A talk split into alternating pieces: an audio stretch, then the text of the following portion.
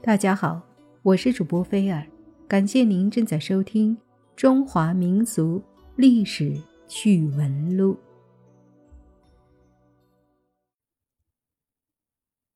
秦始皇十三岁继位，那时候他就开始为自己修建陵墓了。但是直到他死，修了近四十年，陵墓还是没有修好。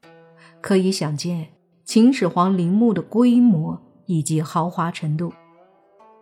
关于秦始皇陵的建造，还有许多的问题需要深入研究，比如秦始皇陵的建筑有没有设计蓝图？是谁主持了这么一个宏大的工程？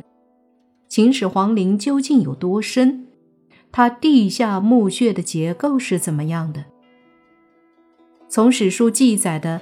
使丞相司将天下行人图立七十二万人作陵，早已章程来看，秦始皇陵的修建是按设计图修的，绝非任意建造，这也不可能任意建造那么大的皇陵。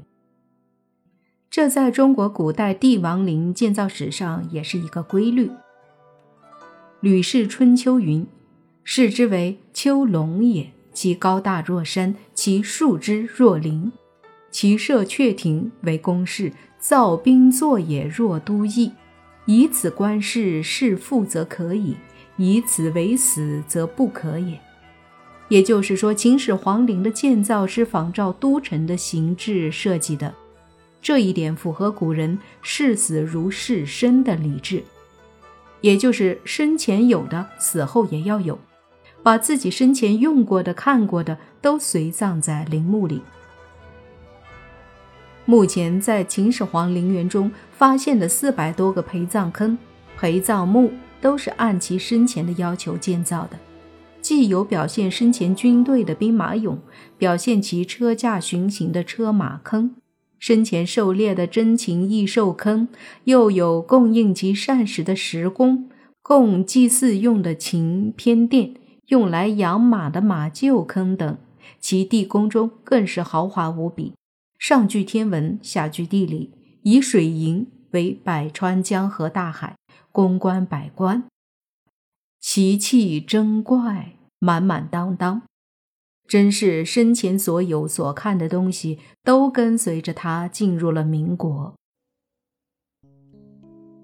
据汉旧遗云，使丞相司。将天下行人图立七十二万人作陵，这一句说明当时是丞相李斯主持督建的这个浩大工程，由丞相主管皇陵工程，但具体操作者应为少府。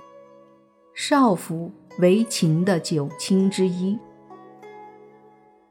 通典兄李云：汉代每天子继位，明年将做大将营陵地。少府是主管建筑的，国王陵墓的营建当由他管理。当然，最高的管理上级是丞相，只是丞相日理万机，由少府具体操作办理。这里还有一个问题：少府一官是秦统一后命名的，在统一之前有没有这一官职无从考证。但无论有无，肯定有一种机构专管宫廷的土木建筑工程。称之为司空。秦始皇的陵墓修了近四十年，而秦的丞相又不是只有李斯一个人，因此在李斯之前还应该有人主持陵墓的修建工作。而吕不韦在秦始皇继位后曾担任过秦的丞相，而且当时秦王正年幼，为国事大臣。因此，秦始皇陵从开始的选择墓地到后来的修建，吕不韦当是主要的决策者。而吕不韦的观点是主张薄葬，反对厚葬的。因此，前期的秦陵工程规模肯定不大。吕不韦被罢官之后，还应是丞相主持这一工程，只是史书没有记载。秦始皇陵的主要修建时期应该是在统一全国之后。而这时的李斯世尊位重，他参与了秦始皇时期的一系列土木工程，如修阿房宫、筑池道等。《史记·李斯列传》云：“同文书治理宫别馆，周遍天下，明年又巡守外攘四夷，斯皆有利焉。因此，秦始皇陵的整个修建工程，李斯是出了大力气的。那秦始皇陵究竟有多深呢？对于这个问题，人们比较关心。《史记·秦始皇本纪》说是秦始皇陵穿三泉，《汉书·楚元王传》说是下固三泉，《汉书·假山》说是下彻三泉，《汉旧仪》说是以深以极。深极不可入。那么三泉的含义是什么呢？我们认为是第三层地下水。根据秦始皇陵周围的水文地质材料，第一层地下水距地表是十六米，而第二三层地下水距地表有多深还无从知晓。况且两千年前此地的地下水位和今天又不相同，因而。对于秦始皇陵地宫的深度，目前的观点是不一样的。有人认为秦陵地宫不浅也不深，书中提到的三泉只是个形容词，正像人们经常说的“九泉之下”一样。根据《吕氏春秋》记载，浅则狐狸羊之，深则给予水泉，也就是最深到泉水。因为古代要在泉水之下施工是太困难了，而且若地宫位于地下水位之下，地下水的长期渗透作用一定会使潜水进入地宫之内。这样一来，地宫在地下水长期浸没、淹没及其所产生的一系列的物理化学作用下，宫内的建筑物、文物宝藏就会受到侵蚀破坏。秦始皇及其皇陵的设计者是不能不考虑到这一点的，但有一些学者则认为秦始皇陵比较深，当时已能解决地下水的排出问题了。早在战国时期的湖北大冶铜绿山的古铜矿竖井深度已经达五十米了，并解决了通风排水问题。秦时巴蜀人轻视开矿采丹的。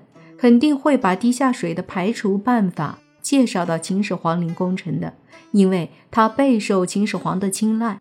那时遇到地下水，往往采用石塞铜固的办法。《史记·秦始皇本纪》云：“下铜而治国。”《史记集解》徐广曰：“一作固，筑塞，是采用冶铜筑堵渗水之处。”《汉旧仪》云。固水泉绝之，塞以文石，置以丹漆。涂丹漆的目的是为了防潮。综上所述，对地下水的处理办法是先用冶铜固其内，再塞以文石，其次涂漆，最后涂丹。此外，秦始皇陵地下水还有可能采用排除的办法，即修水道向低处排去。目前对秦始皇陵的钻探已经达到了地下二十六米深，但仍然是夯土层，未进入地宫，说明地宫是比较深的。我们推测秦始皇陵的地宫深度应当是在五十米左右，比较合适。那么秦始皇陵地下墓穴的结构如何呢？大多数人认为是斗式墓形制。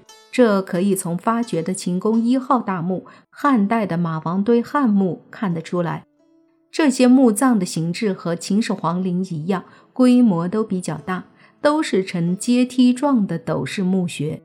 也有人认为是洞室墓，因为秦时已出现了洞室墓。在秦始皇陵东侧的上焦村就发现了六座洞室墓，且《汉旧仪》记载，修秦始皇陵时。旁行三百丈乃至。因此，李鼎炫先生在《秦始皇陵考古谈篇》一文中认为，洞室结构比数学结构是一个进步，是先进事物。它在战国晚期的出现，必为统一六国后的秦始皇所重视采用。秦始皇要把生前的宫室、山河及其他一切都带到地下世界去。非广阔的墓室面积是不能容得下的，而旁行三百丈的洞室可以绰然利用。又据《史记·秦始皇本纪》记载，大事毕，已葬，壁中线，下外县门，进壁工匠葬之，无复出者。这里的县门既有中线、外线，想必肯定有内线门。这已表明地宫中有通往主墓的通道，工匠只能避在中线门以外的地方，内线门以内。才是秦始皇棺椁的置放地。这么长的墓道也非一般树穴墓所能具有，证明了三百丈洞室的存在。《史记·秦始皇本纪》认为，秦始皇陵地宫的洞室就在现在人造封土以南，直达骊山中心主峰望峰之下。